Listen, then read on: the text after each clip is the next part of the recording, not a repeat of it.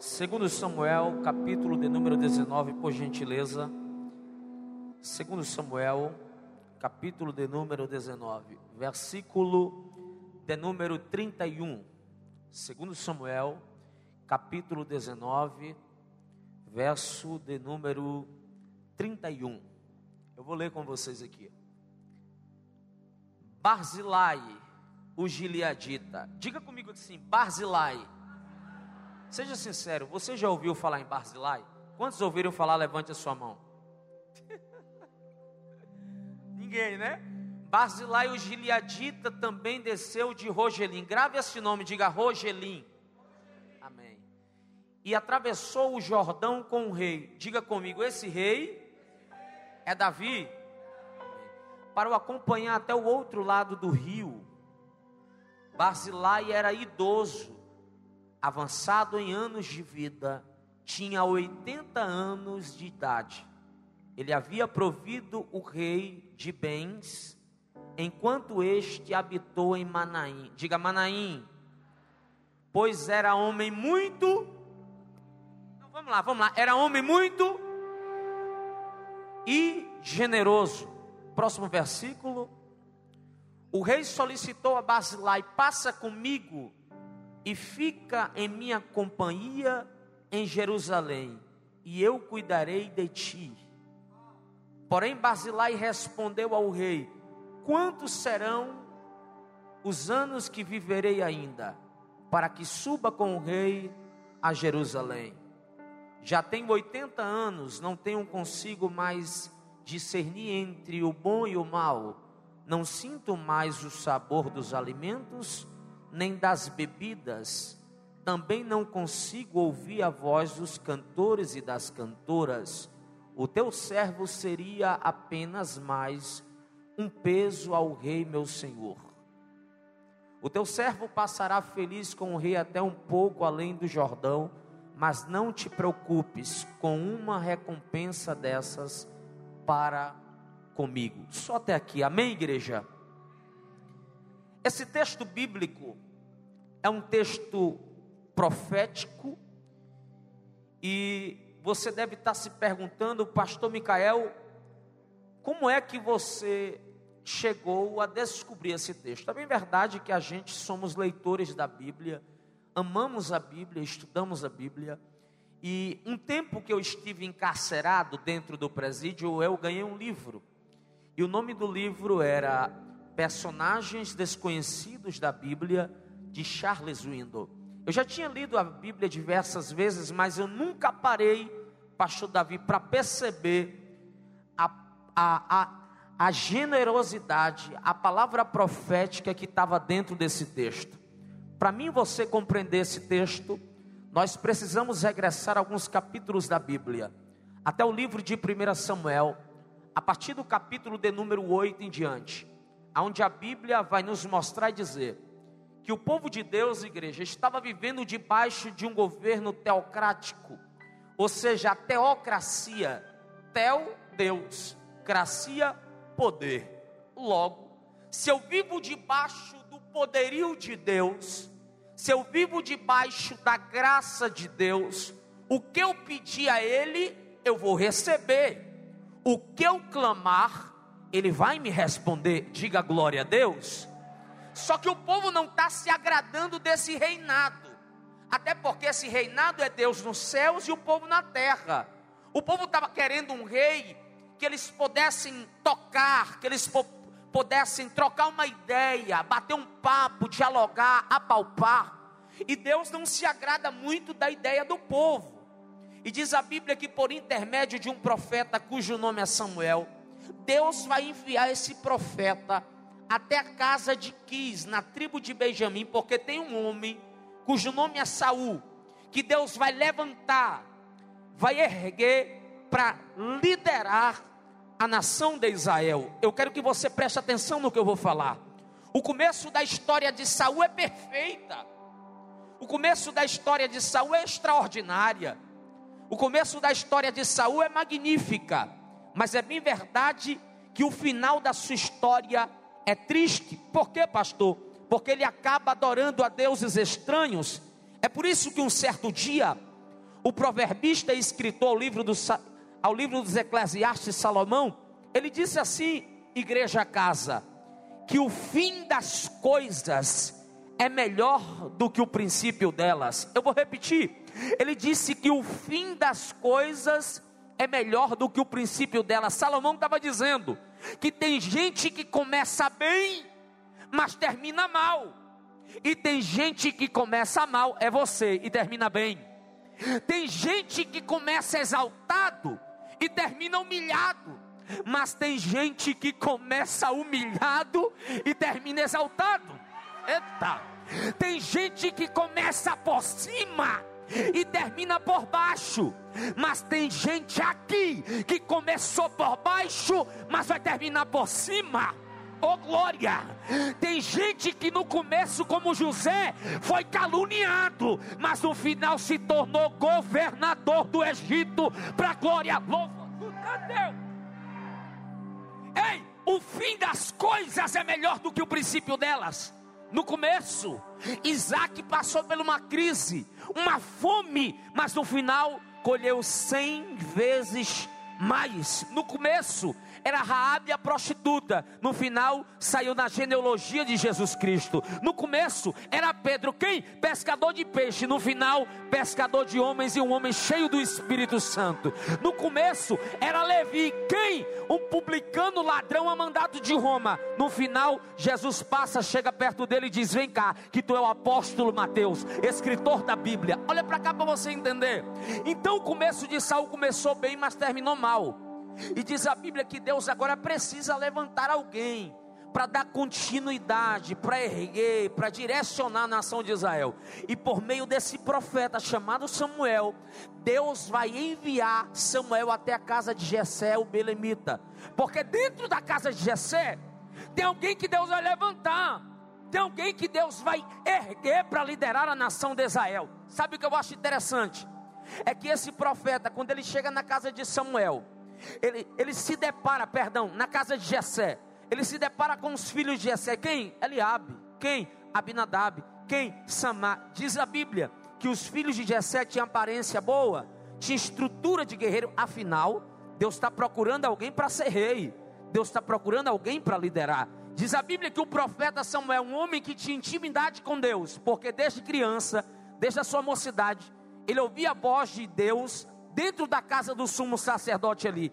Vale a pena frisar algo aqui. Eli está com a casa destruída. Eli está com a casa desmantelada. Eli está com a casa desarrumada. Mas isso não vai impedir de Samuel ouvir a voz de Deus. Por quê? Porque quem tem discernimento e comunhão com Deus, o ambiente que ele chegar, ele vai entender o que Deus está falando com ele. Aí diz a Bíblia, segura que eu estou só na introdução. Diz a Bíblia que quando ele chega na casa de Jessé, o homem tem intimidade, varão, tem discernimento, comunhão com Deus, e ele agora vai se iludir pela aparência.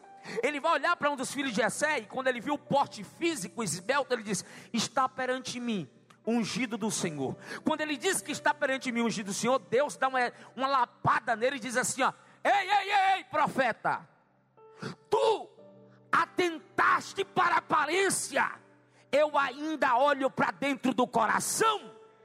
Tu olhaste para a capa por fora, eu ainda olho para a capa por dentro. Sabe qual o problema de muitos? É que só enxerga o que está por fora, mas não enxerga o que está por dentro. É por isso que tem muita gente que olha para o povo da casa e diz assim: Eu já ouvi, eu tinha essa visão. Aquele povo é desmantelado, aquele povo é desarrumado, que nada. Eles estão olhando para a aparência, mas aqui tem um povo cheio da glória. Cheta da glória. Ô oh, glória! Ah, se eu pudesse pegar na tua mão e eu dizer, não olha para aparência, olha para a alma, olha para. Oh. Essa é a visão de quem está lá do, de, do lado de fora. Só consegue enxergar aparência. E eu venho sofrendo, eu sou bombardeado por causa de uma tatuagem. Eu sou bombardeado porque eu coloco uma foto de óculos lá na internet. Mas só que as pessoas não enxergaram o que Deus tem para mim e para a sua vida é além do que eles pensam.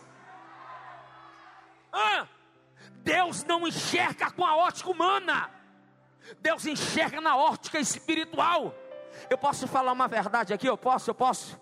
Tem gente, tem gente que anda com roupa de crente, tem aparência de crente, mas por dentro tá podre, tá vazio, tá seco. Ah, é, você sabia que tem gente que mede quem é crente e quem não é crente pela aparência da roupa? E eu aprendi com Deus que não é desta forma que você pensa.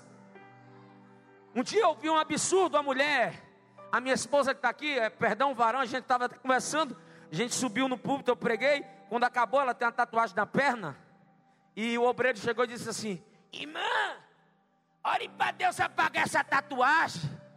Aí minha irmã, a minha esposa me calma, se fosse eu tinha dito, eu vou orar para Jesus converter sua língua. Não, porque eu sou nordestino, nordestino não tem essa, a gente fala mesmo.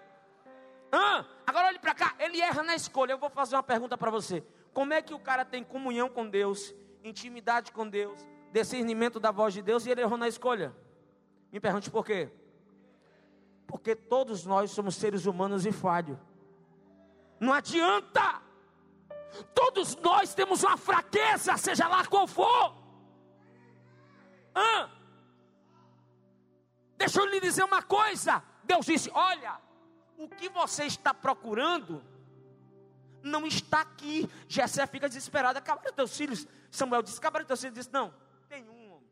Tem um. Homem é uma gíria que a gente fala lá em Natal. Homem. Tem um lá por trás das malhadas. Mas que ele não serve, não. Está fedendo a ovelha. E de repente Deus já dá um brado no coração do profeta e diz assim: Olha, Samuel, deixa eu te falar uma coisa. A gente só vai sentar na mesa quando o menor chegar aqui. Não, eu acho que você não entendeu o que eu estou pregando. Eu acho que você não entendeu, não. Não, não, não, não. Sabe o que, é que Deus está dizendo? Ei, ei, diga para ele que o banquete só vai começar quando o pior chegar, quando o menor. Vem para cá, vem.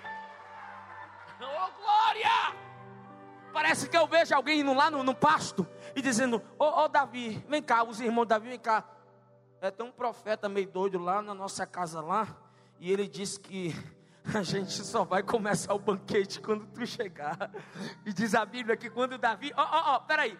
Deus está à procura do quê? Diga, de um rei. Diga, um rei. E o rei está onde? Me pergunte aonde? No pasto. Peraí. Então quer dizer que existem reis que estão no pasto? Hã? A pergunta é: como é que um rei, ele está lá no pasto? Você sabia que tem muita gente que está lá nas ruas, nas drogas, que vai reinar ainda? Você sabia que tem muito drogado ainda que vai vir para a igreja a casa e vai ser instrumento de Deus na terra? Você sabia que tem muita prostituta lá que vai entrar aqui e vai dizer: Jesus mudou minha vida, Jesus vai mudar a tua?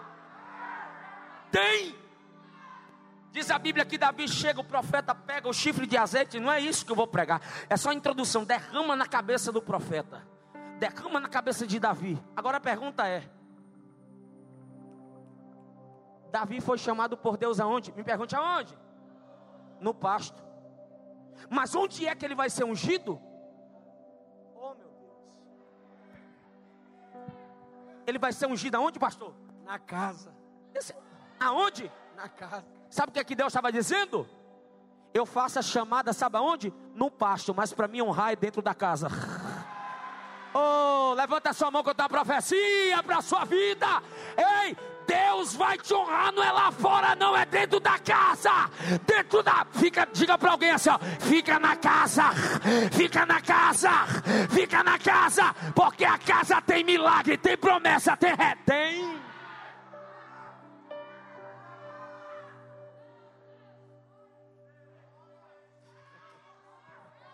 ah, ah, ah. Aí ele vai ser ungido. E quando ele é ungido, escuta o que acontece. Pastor, após ele ser ungido, pastora Giovana, vai ter uma guerra. Vai ter o quê? Entre Filisteu e o povo de Deus. E quem é que vai para a guerra? O ungido ou os irmãos dele? Os irmãos vão para a guerra. Ó, ó, ó, quem vai para a guerra? Aparência boa. Quem vai para a guerra? Quem tem roupa de crente. Quem vai para a guerra é quem está se achando. Eita, eita, laia, suira, fal, emitria. Ah! Aí quando ele chega na guerra, os bonitão do irmão de Davi, o que que tem lá? Um gigante de dois metros e cacetada. E o gigante bate no peito e diz assim: Ei, ei, ei, ei, ei, deixa eu falar uma coisa. Quem é o homem aqui que tem coragem de lutar comigo? E os irmãos de Davi e aquela multidão, porque segundo o relato histórico vai dizer que o exército de Saul foi desafiado 80 vezes. Quantas vezes? Quantas vezes? Espera aí. Cadê os caras que têm aparência, pastor Davi? Cadê os caras que diz que é crente demais na hora que o gigante se levanta? Cadê os caras que se acham na hora que, que, o, que o, o bagulho pega, falar como na, na língua do mundo? Cadê os caras que se acham? É bababá, que nada, meu irmão. Sabe o que eu acho lindo? É que tem gente que não tem aparência, mas quando o gigante se levanta, ele diz: Eu estou na guerra. Eu estou na guerra, eu estou na guerra. Diga para alguém: você é guerreiro, você é guerreiro. Você não abre mão, você vai para a guerra. Agora eu vou te falar uma coisa: que, ah, meu Deus, que igreja é essa, meu Pai amado? Aleluia. Eu estou me sentindo no, em Natal, no Rio Grande do Norte, que o povo da glória. Show daquela é pra fazer. Ó, ó, ó. Enquanto os bonitão estão na guerra amarelando, sabe onde é que Davi está, pastor Passamani? Davi está na casa cuidando das ovelhas do pai. Davi está onde? Diga, cuidando das ovelhas do pai. Sabe o que eu aprendo aqui? É melhor ficar cuidando das ovelhas do pai do que despreparado para a guerra e ser humilhado. Sabe por quê? Porque enquanto eu estou cuidando das ovelhas do pai, o pai está me ensinando como derruba gigante. Deixa eu adiantar que não é isso que eu quero pregar. Aí diz a Bíblia que Davi agora vai ser ungido e aquele gigante vai se levantar. Detalhe: o pai chega e diz assim: Davi, vem cá. Deixa eu te falar uma coisa: tem como você ir para a guerra? Pega esse copo aqui. Fazer o que na guerra? Levar pão e leite para os seus irmãos. Vou fazer uma pergunta para vocês. Os irmãos de Davi gostavam dele? Os irmãos de Davi amavam ele?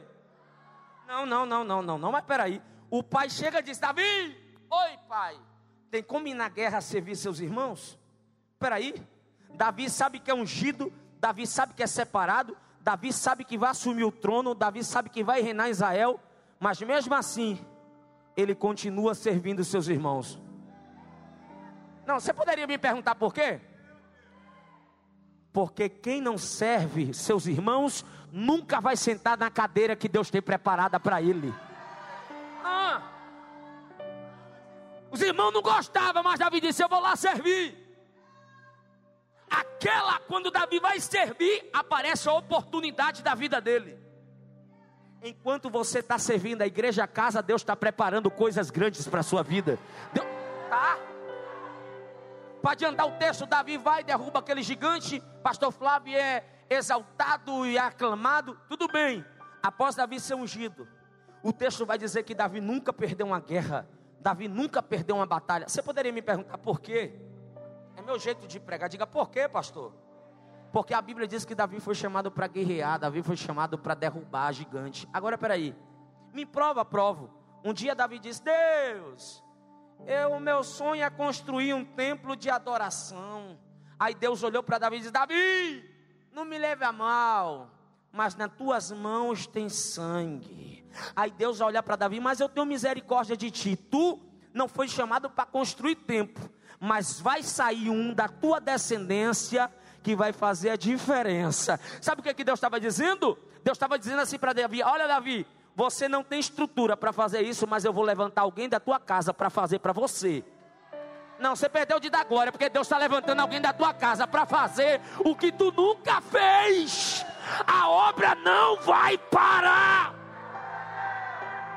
Aí diz a Bíblia, pastor, que novamente está tendo uma guerra. Segure que essa parte aqui vai doer um pouquinho. Eu quero ver, diga para alguém, eu quero ver se você vai dar glória daqui a pouco. Eu falei para ele, falei para ele. Aí diz a Bíblia que está tendo uma guerra. Peraí, se eu sou guerreiro, eu sou o líder. Eu fui chamado para a guerra, para a batalha. No dia de guerra eu tenho que estar na. Diga guerra. No dia de guerra eu tenho que estar na. Mas no dia de guerra, no dia de batalha, no dia de peleja, sabe o que, que a Bíblia vai dizer? Em vez de Davi estar na guerra, ele está passeando por onde não deve. E nesse passeio aleatório, ele vai ver uma mulher linda, chamada Batseba. Diga para alguém, só os homens assim, ó, diga, não existe homem forte para mulher. Fale para ele. Fale para ele, eu quero ver se ele vai dar glória agora. Vá, vá, vá. Isso aqui é uma verdade. Aí, peraí, peraí, escuta. Em vez de Davi estar tá guerreando, ele está passeando por onde não deve. Peraí que eu vou entrar, essa parte aqui vai doer um pouquinho. A pergunta é: Davi vai cometer o quê? Um adultério e mais o quê? E mais o quê? Um assassinato, homicídio. Beleza, tudo bem. Escuta o que eu tenho para você. A pergunta é: por que, que Davi caiu em adultério? Me pergunte por quê. Porque ele trocou o barulho da espada pelo silêncio do palácio. Não, não, você não entendeu. Por quê? Porque quando eu estou com uma espada na guerra, ó, eu estou assim, ó. Mesmo que o inimigo esteja me atacando, eu estou com a mente ocupada e atacando ele. Oh, glória a Deus. Mas quando eu estou no silêncio do palácio, eu não sei o que me espera. Sabe o que é que Deus está dizendo na minha boca? Não troque o barulho da espada pelo silêncio do palácio. Não troque o barulho da espada pelo silêncio do palácio. Sai do silêncio e vem para a guerra. Sai do silêncio e vem para a batalha. Aleluia. Só que vai acontecer uma coisa após a queda de Davi. Três coisas, pelo menos, para me adiantar, para mim pregar o tema da mensagem.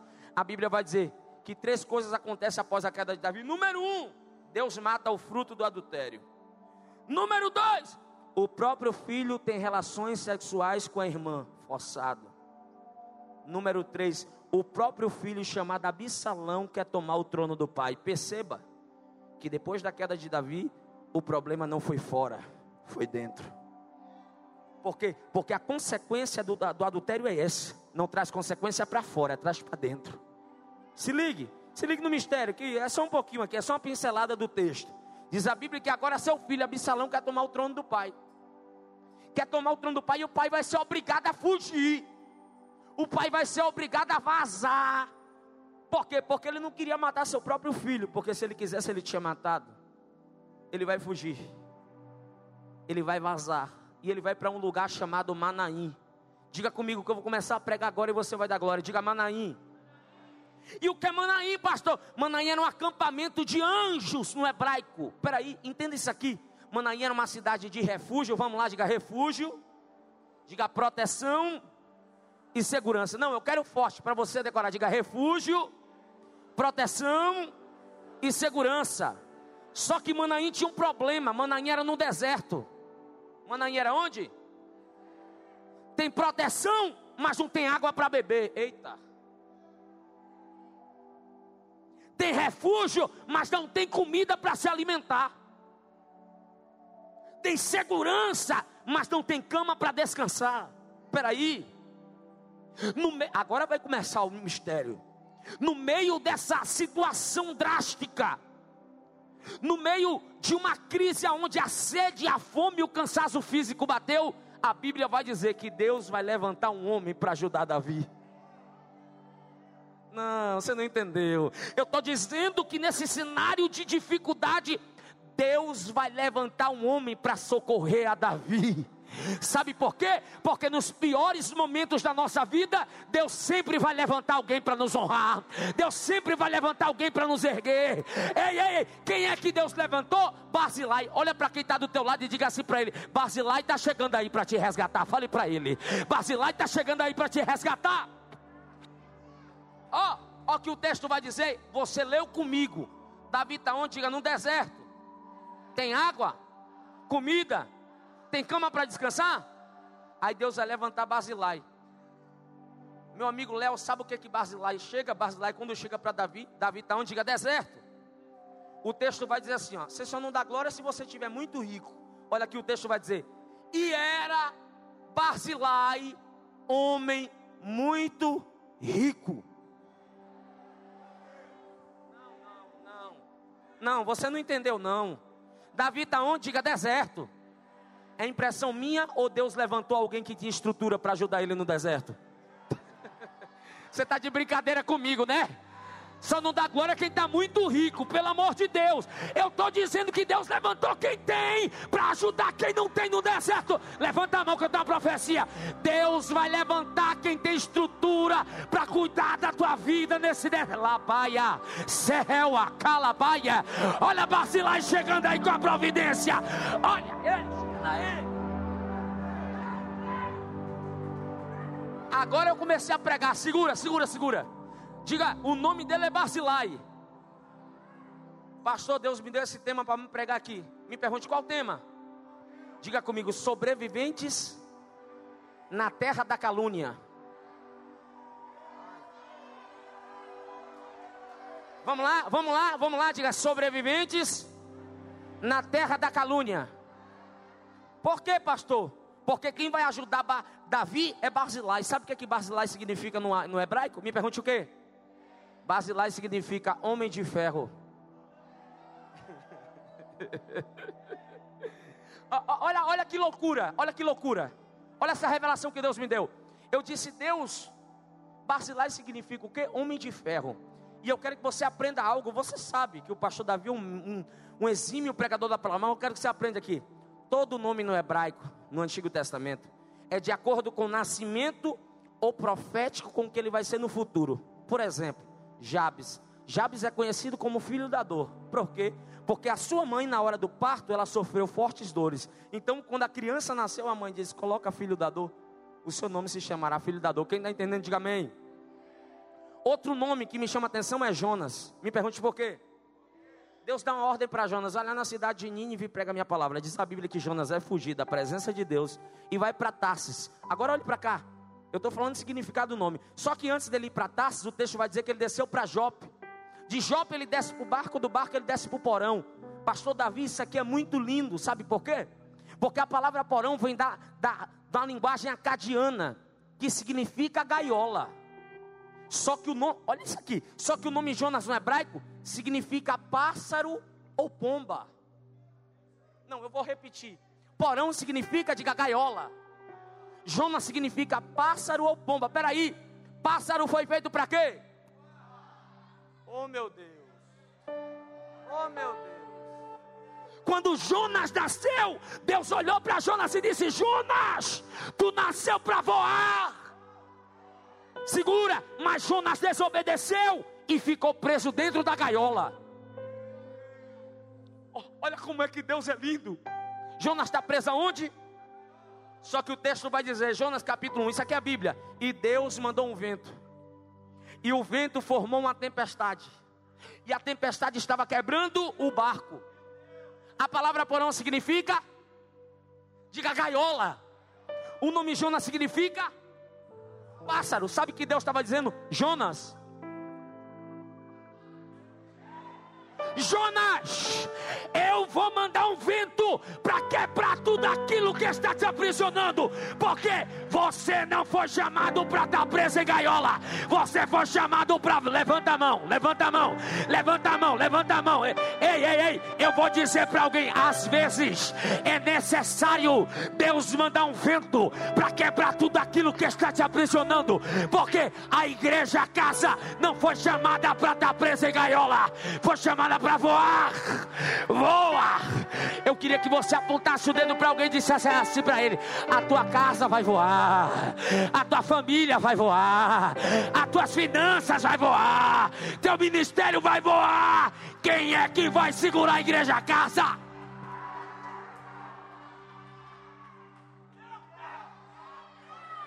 Eu posso ouvir um glória? Posso, posso, posso, posso? Eu posso ouvir um glória? Eu posso, eu posso, eu posso. Eu posso ouvir um aleluia. Ei, quem pensou que a igreja, a casa ia cair, vai ver lá voando, voando, voando, voando, voando, voando. voando.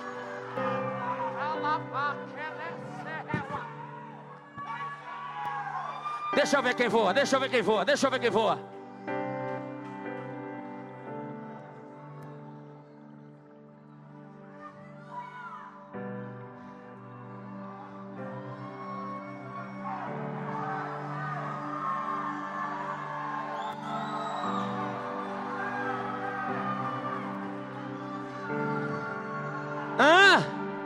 Disseram Cortaram as asas da igreja casa. Só que Deus disse: é agora que vai decolar. É agora que vai subir. Recebe o que eu estou sentindo aí, vai. Recebe o que eu estou sentindo aí, vai. Recebe, recebe.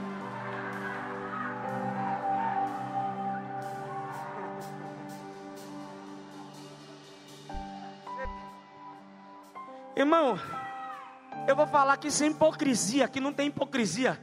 Mas eu nunca preguei numa igreja desse ambiente assim, não. Não, desse ambiente de glória a Deus, não. Dessa espiritualidade, não. Eu não quero. Eu não quero ganhar moral com pastor, não. Mas eu nunca preguei um ambiente avivado como esse.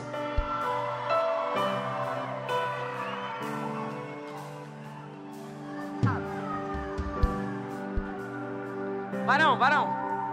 Um dia eu fui pregar numa igreja aqui em Goiânia. E eu, come, eu, começo pregando assim, ó. Eu começo pregando bem quieto. Tá, tá, tá, tá, tá, tá, tá. Começa igual um fusquinha. Depois que pega, vai. Aí eu comecei pregando.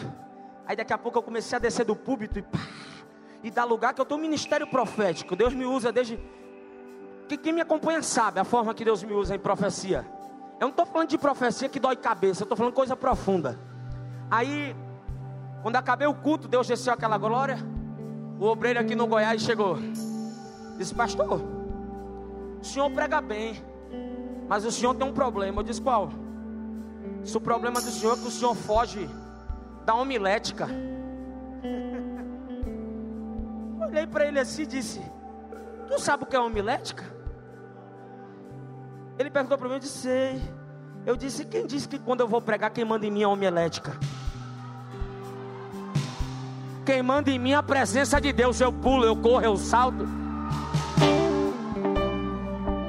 Aí, aí eu perguntei para ele: oh, Qual é teu nome? Mateus, eu perguntei para ele: Eu disse, Tu sabe qual é o significado, a etimologia da palavra ética? Ele disse: Pastor, ética eu não sei muito, não. Vou te ensinar o que significa ética. Diga, significa o que, pastor? Bora lá, diga o que, pastor? Ética significa se comportar de acordo com como manda o ambiente. Ah, meu Deus, me falaram que o ambiente aqui é do glória. Deixa eu ver, pelo amor de Deus. Deixa eu ver, deixa eu ver, deixa eu ver.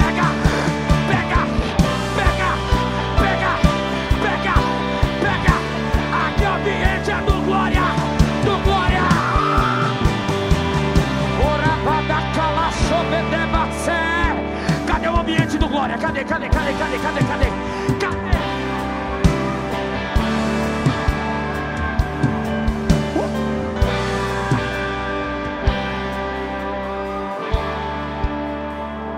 Diga para alguém, vai dar glória ou vai ficar pálido, hein? Diga para ele, vá.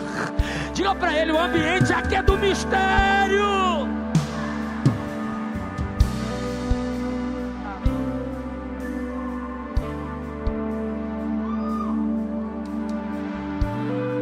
Pastor, porque você sentou? É porque eu vou começar a jogar bola com o pastor Davi passar. Mano, próxima semana, porque o gás já foi. Três anos aí sem correr atrás de uma bola, sem malhar, né? Agora deixa eu te falar uma coisa. Você sabe o que, é que significa o nome Barzilai? É o que mesmo, igreja? É o que? Diga, você é um homem de ferro. Eu quero a sua atenção agora que a parte mais forte do culto é essa. Vacilar significa o quê? A pergunta que não se cala é: você que está nas redes sociais, você que está aqui, a pergunta é: só, só, só baixinho aqui para mim dizer algo para a igreja. Por que o nome dele é Homem de Ferro? E eu disse: Deus, por que, que o nome Barzilai é Homem de Ferro? Aí Deus disse assim: Micael, lê a Bíblia. Aí eu fui ler o texto que eu estou pregando. Segundo Samuel 19, a partir do 31. O texto vai dizer assim, ó. E era. Não, melhor dizendo, e desceu, diga desceu. Barzilai de Rogelim. Diga Rogelim. Olha esse mistério, pastor Davi. Pastora Giovana. E eu disse: Não, peraí. Basilai significa homem de ferro. E eu disse, Deus, por que ele é homem de ferro? E Deus disse, lê a Bíblia. Porque ele desceu de Rogelim. E eu disse, o que, que tem Rogelim com homem de ferro? Aí Deus disse, Micael, é porque Rogelim, estuda, pega o dicionário. Rogelim no hebraico significa, sabe o quê? Me pergunte o quê? Terra da calúnia.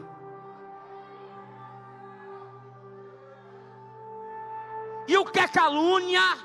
Acusar alguém de um crime a qual ele não cometeu.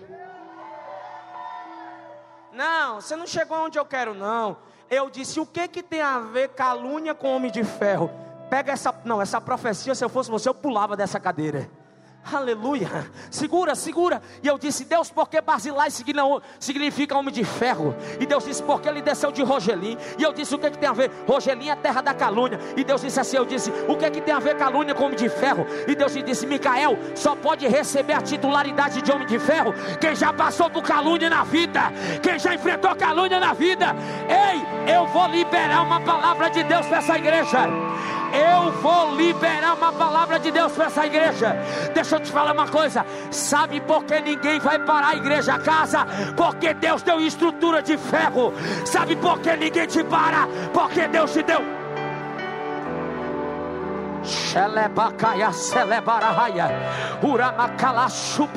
Aponte para alguém e diga: ninguém para essa igreja, porque ela tem estrutura. Tem estrutura. Oh meu Deus! Sabe por que não paralisa teu ministério? Porque ele tem estrutura de ferro. Ei, ei, eu sou lá de Natal, Rio Grande do Norte. É conhecida como a terra do sal e do sol. Se eu acabo de pregar, um membro da igreja chega e diz: Pastor Micael, me diz uma coisa. O senhor mora onde? Eu vi que seu sotaque é meio irritado.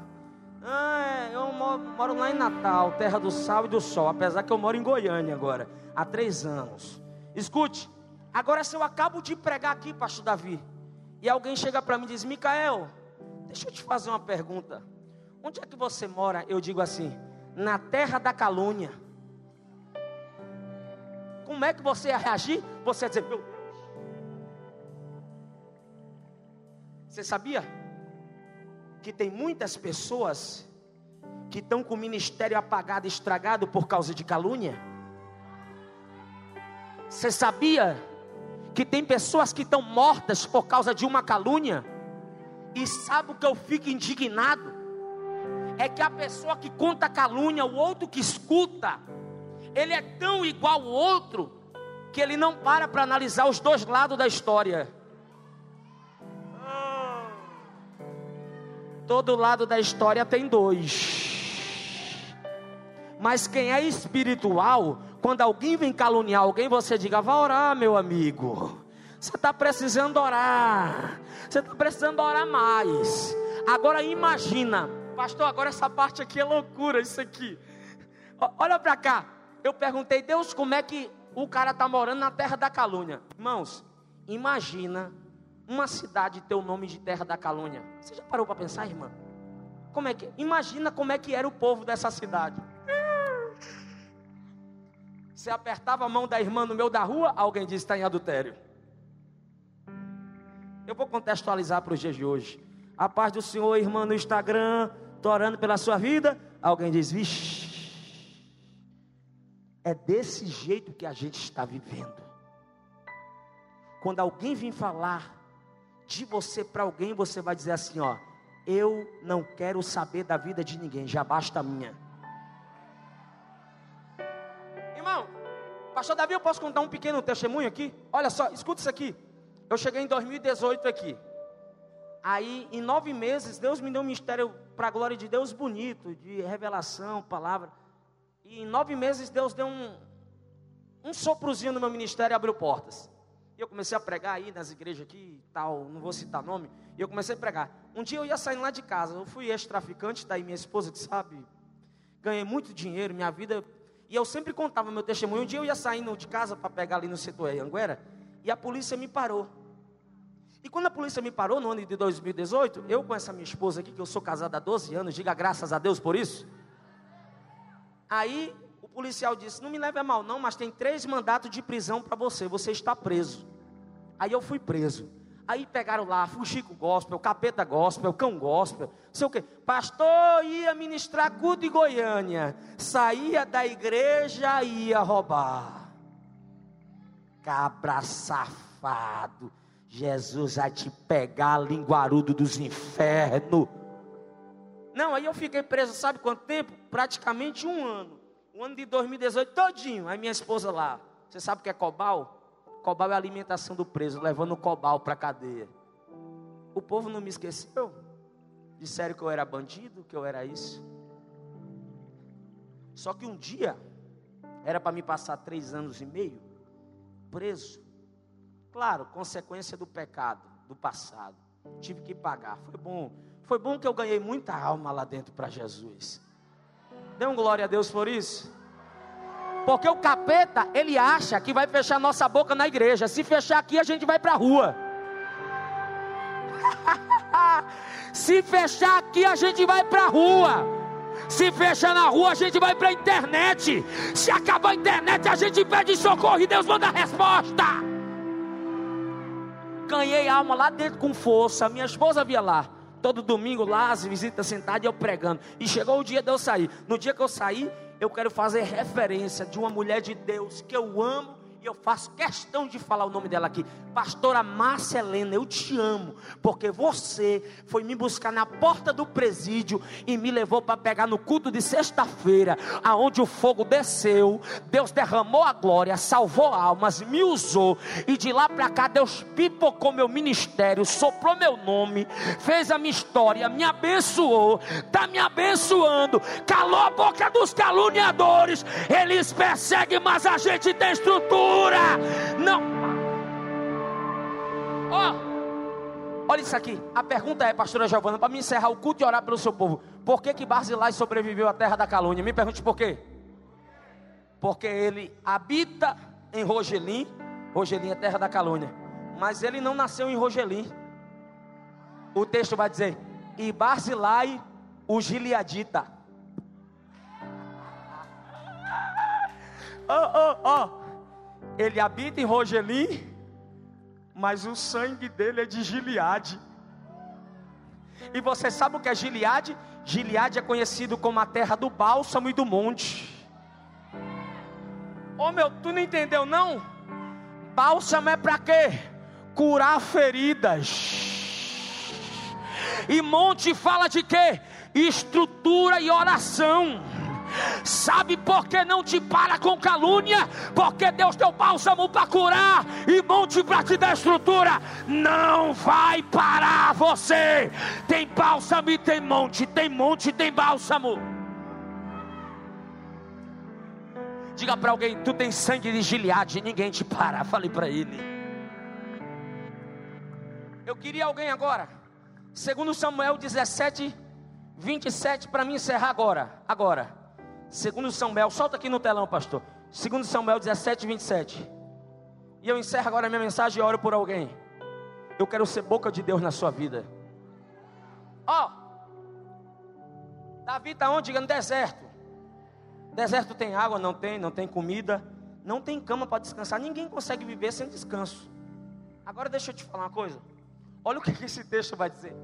Quem vai ler é você. Eu vou contar até três e você lê. Um, dois, três.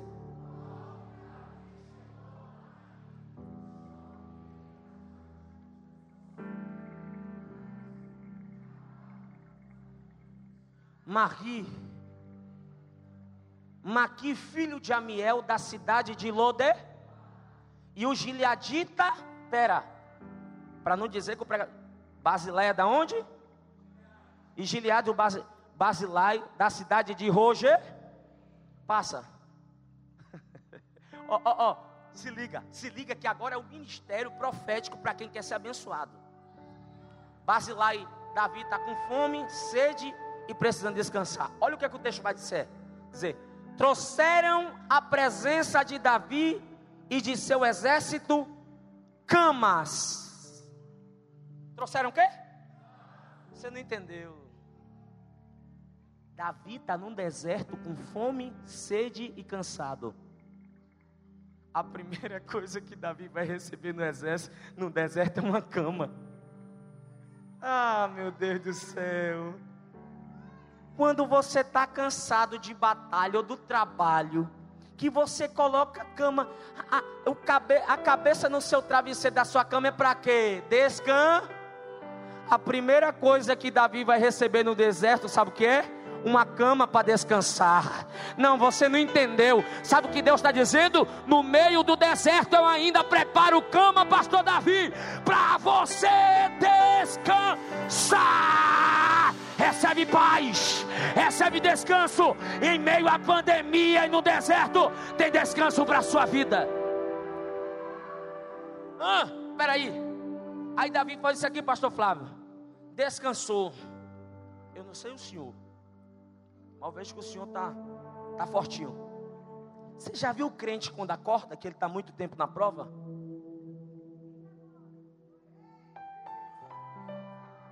Não. Você quer saber? Vá para uma festa e você vai identificar quem é crente e quem não é. Me pergunte como? Os que comem e levam comida para casa é crente. uh, segura essa aqui. Davi, ó, descansou descansou, olha o que, que Davi vai receber de Barzilai. Diga onde, pastor? Num deserto, ó. Depois, aí, ó. Diga bacias, diversos utensílios de cerâmica. Não, diga, diversos utensílios de cerâmica. Além de grande, grande quantidade de trigo. Diga trigo, cevada, farinha, grão torrado, feijão, fava, lentilha. Meu Deus, eu estou com fome, eu estou com fome. Mel, coalhada no deserto, ovelhas, queijo de leite de vacas. Ei, deixa eu te falar uma coisa. Sabe o que, é que Deus está dizendo na minha boca? Se você não está, se você está no deserto e se o banquete não vai até você, Deus manda onde você tiver banquete para você. Deus vai mandar banquete para você, para você. Ei, não importa onde você está, vai ter banquete para você, para sua casa. Volta o versículo. Volta o versículo. Ó, trouxeram a presença de Davi e seu exército. Espera aí. Então quer dizer que o, de, o banquete não foi só para Davi? Foi para quem estava? Foi para quem estava? Diga onde? No momento da guerra. No momento que todo mundo se levantou, aquele disse: Eu não largo mão do meu pastor. Porque quem é quem, a gente conhece no momento da adversidade. Os que foram embora é porque não vão comer do teu banquete, só come quem ficou. Só. Ora, bata que é pra fazer. Ó, ó, ó. Só vai comer do teu banquete quem participou da guerra. Porque, ó, é muito fácil, pastor, pastor Flávio, comer o banquete quando tudo está favorável. Não, não, dá uma olhada para alguém. Eu sei que todo mundo está de. Dá uma catucada para alguém. Diga: no teu banquete, só entra com a senha VIP. no teu banquete só entra quem é convidado especial, quem participou da guerra. Fique de pé dando glória, fique de pé dando glória, fique de pé dando glória, fique de pé dando glória. Camacé, Helma Calabara, Fúria minha. Agora pera, pera que a melhor parte chegou, a melhor parte chegou. Volta, 17 e 27. Não, eu queria chamar o pastor Davi aqui na frente, por favor. O senhor, o senhor pode vir aqui, pastor Davi? Não, queria só te mostrar algo.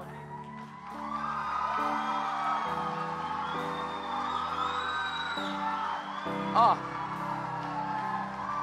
Segura, eu vou ler para você.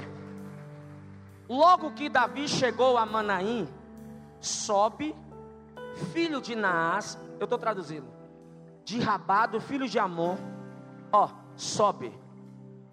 Esse texto aqui está dizendo das pessoas que levaram banquete para quem? Diga para Davi. Para quem? Você sabe quem que está levando o banquete para ele, Juliana? É Sobe, filho de Naás de Rabá, dos filhos de Amon. Sabe quem é que está levando o banquete para Davi? Me pergunte quem? O próprio inimigo.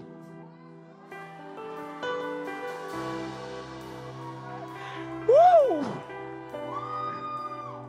Eu, eu, eu, posso falar? Eu, eu posso falar para você? Tem muita gente que vai te pedir perdão. Tem muita gente que vai apontar o dedo e dizer: Eu quero abençoar a tua vida, porque eu não acreditei, mas agora eu acredito que Deus é na tua vida, que Deus é na tua história. Ah logo que chegou Davi, ó, ó, sobe filho de As, de Rabá dos filhos de Amon. Agora, aqui está Marri, mas é Maqui, filho de Amiel, da terra de Lodebar. Número um, quem levou o banquete para Davi foi o próprio inimigo. Número dois, um homem da terra de Lodebar. Lodebar é conhecido como terra do esqueci. Quem você menos espera, Deus vai levantar para te socorrer. Agora que é para mim concluir a minha mensagem, olha o que, que vai dizer. Encerrando. E o Gileadita, Barzilai, da cidade de Roger. Rogelinho é o quê? Bora lá, crente, diga calúnia. É impressão minha? Ou Deus levantou um homem da terra da calúnia para vir abençoar a vida de Barzilai, a vida de Davi? Um dia, quando eu saí da prisão, um cara chamou outro culto, eu não sabia, né? Aqui em Goiânia. Vamos lá para tu ver o cara revelando coisa profunda. Deus usa o cara, o cara. Aí tinha uma multidão assim, eu cheguei no meio de uma mulher e eu peguei a mulher pelo, pela mão e disse: Olha, hoje tu conversou com teu marido na cama. Disse assim: Amor, eu fiz um exame sem você saber e eu tô com câncer. E eu falei essas mesmas palavras hoje de madrugada. Peguei a mulher no meio da multidão disse que Deus estava curando ela. E de repente eu disse: Cadê seu marido? E o marido dela veio e disse: Ó, Deus está te curando, porque tu disse para teu marido, três e meia da manhã, que estava com câncer, que fez exame. Aí esse cara se assustou. Sabe o que, que esse cara falou? Olha só como é que é a vida. Esse pastor não me leva mal, não, mas antes do senhor ser preso, você lembra que várias agendas tuas eram canceladas? Eu disse: Lembro. Sabe o que era? Porque eu sou muito velho aqui no campo. E eu tenho uma moral, eu sou empresário e tal. E o povo acredita em mim, tu era de fora e muitas notícias ruins a seu respeito, aonde tu ia pregar eu te defamava, sem te conhecer, e tu não pregava. Eu era teu inimigo número um, eu te detestava. Eu disse, você está de brincadeira. Aí ele chegou e disse para mim assim: Tem como você ir lá na minha loja orar amanhã?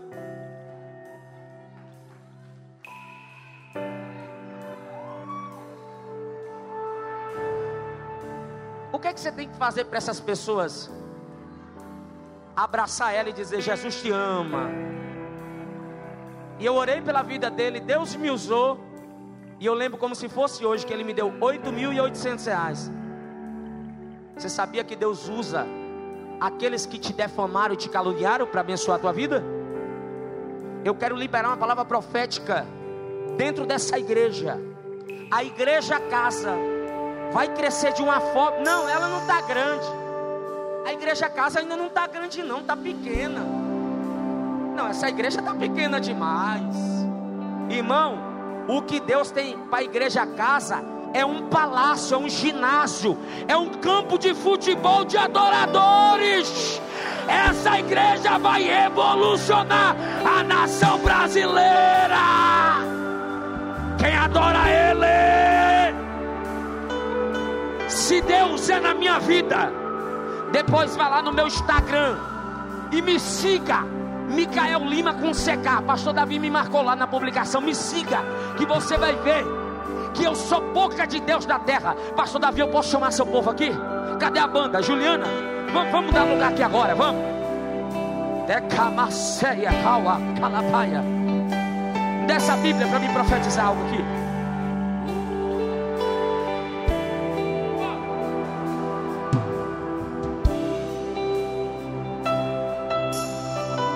Todos os meus cultos, eu abro a Bíblia, porque ela é o manual, o instrumento profético. Diga, Pastor Micael, eu recebo tudo o que saiu da tua boca hoje. Não, tá bom, tá bom assim, tá bom assim. Fecha teu olho agora. Bota a mão no teu coração. E diga comigo que eu vou falar assim, ó. Diga o que Deus preparou para essa igreja. Ouvidos não ouviu, olho não viu. Diga é muito grande. Diga é enorme. E eu vou falar. Eu quero pedir perdão à igreja casa. Por quê? Porque eu sou homem de Deus e eu tenho humildade para pedir perdão. Eu batia nos púlpitos da igreja e dizia: essas igrejas preta, eu não acredito que Deus está lá. E o princípio da sabedoria, você sabe o que é? Você sabe o que é? Eu tenho humildade e eu disse para minha esposa ali: amor, o que eu estou sentindo aqui não é normal. Eu vou fazer algo aqui que eu nunca fiz em nenhuma igreja. Pode se levantar quem for, mas a partir de hoje eu congrego na igreja casa. A partir de hoje eu congrego nessa igreja. Porque eu e minha esposa saiu da igreja e a gente está sem congregação agora e a gente disse: Deus direciona para onde a gente tem que ir. E eu não vim jamais com esse pensamento. Mas quando eu entrei aqui, eu me identifiquei com esse ambiente. Eu sinto que Deus tem algo para mim aqui dentro. Eu sinto que Deus tem algo para falar para. Meu Deus. Espírito de Deus.